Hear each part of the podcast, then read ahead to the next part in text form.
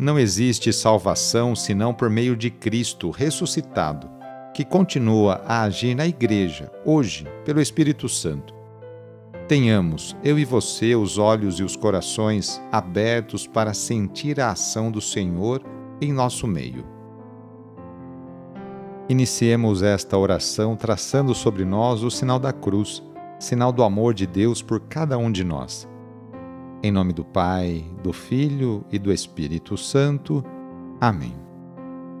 Senhor nosso Deus, nosso Pai, nós cremos em vós, nós esperamos em vós, nós vos amamos. Nós vos agradecemos este dia e vos damos graças porque estamos com vida Oferecemos este dia ao Senhor com todas as nossas alegrias e sofrimentos, com todos os nossos trabalhos e divertimentos. Guardai-nos do pecado e fazei de nós instrumentos de vossa paz e do vosso amor. Ajudai-nos a observar vossos santos mandamentos. Amém. Sexta-feira, dia 12 de agosto. O trecho do Evangelho é escrito por Mateus, capítulo 19 versículos de 3 a 12. Anúncio do Evangelho de Jesus Cristo segundo Mateus. Naquele tempo, alguns fariseus aproximaram-se de Jesus e perguntaram para o tentar: É permitido ao homem despedir sua esposa por qualquer motivo? Jesus respondeu: Nunca lestes que o Criador desde o início fez homem e mulher? E disse: por isso o homem deixará pai e mãe e se unirá à sua mulher, e os dois serão uma só carne. De modo que eles já não são dois, mas uma só carne. Portanto, o que Deus uniu, o homem não separe. Os fariseus perguntaram: Então, como é que Moisés mandou dar certidão de divórcio e despedir a mulher? Jesus respondeu: Moisés permitiu despedir a mulher por causa da dureza do vosso coração. Mas não foi assim desde o início. Por isso eu vos digo: quem despedir a sua mulher, a não ser em caso de união ilegítima, e se casar com outra, comete adultério. Os discípulos disseram a Jesus: Se a situação do homem com a mulher é assim, não vale a pena casar-se. Jesus respondeu: nem todos são capazes de entender isso, a não ser aqueles a quem é concedido. Com efeito, existem homens incapazes para o casamento porque nasceram assim. Outros porque os homens assim os fizeram.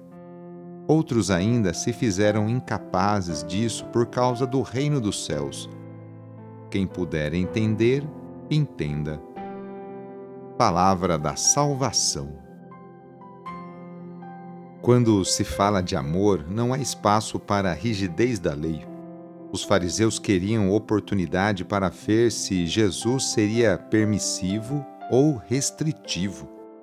Porém, o mestre que conhece as artimanhas do pensamento do grupo recorda-lhes o princípio da unidade, da fraternidade, o projeto inicial do Criador, uma só carne. O problema, na verdade, é a dureza do coração um coração duro e uma mente orgulhosa destroem o amor. Matrimônio e celibato são dons e, como tais, geram o dinamismo na comunidade. Jamais uma ruptura. Onde há amor, não há desistência. Há completude, há inteireza. É assim que Jesus nos quer. O contrário é submissão e desintegração dos laços. O que Deus uniu, o homem não separe. Refere-se aos vínculos mais profundos e sagrados. A lei, ao contrário, age na frieza. Hoje, sexta-feira, rezemos especialmente pelos enfermos. Neste momento de pandemia que passamos, lembremos daquelas pessoas que estão sofrendo de alguma enfermidade, tanto aquelas que estão em suas casas quanto aquelas que estão no leito de um hospital.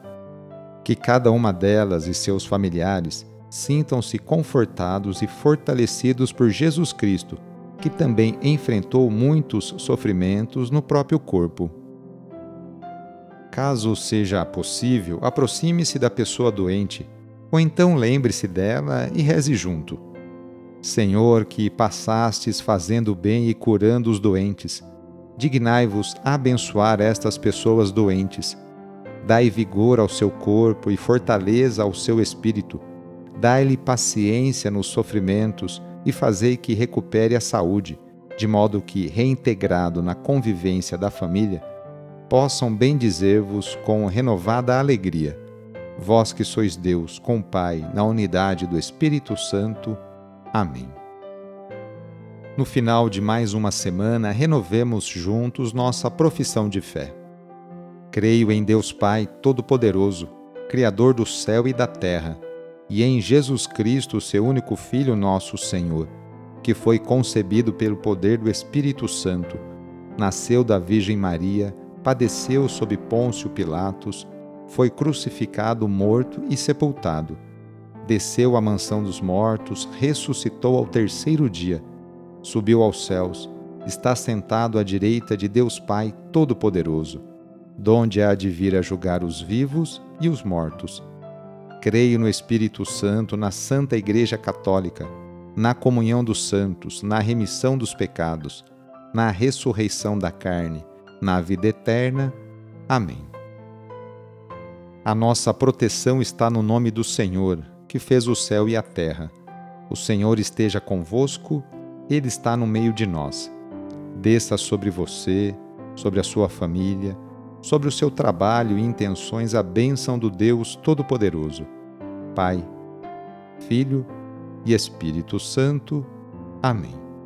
Sagrado coração de Jesus, fazei o meu coração semelhante ao vosso. Foi muito bom rezar com você hoje.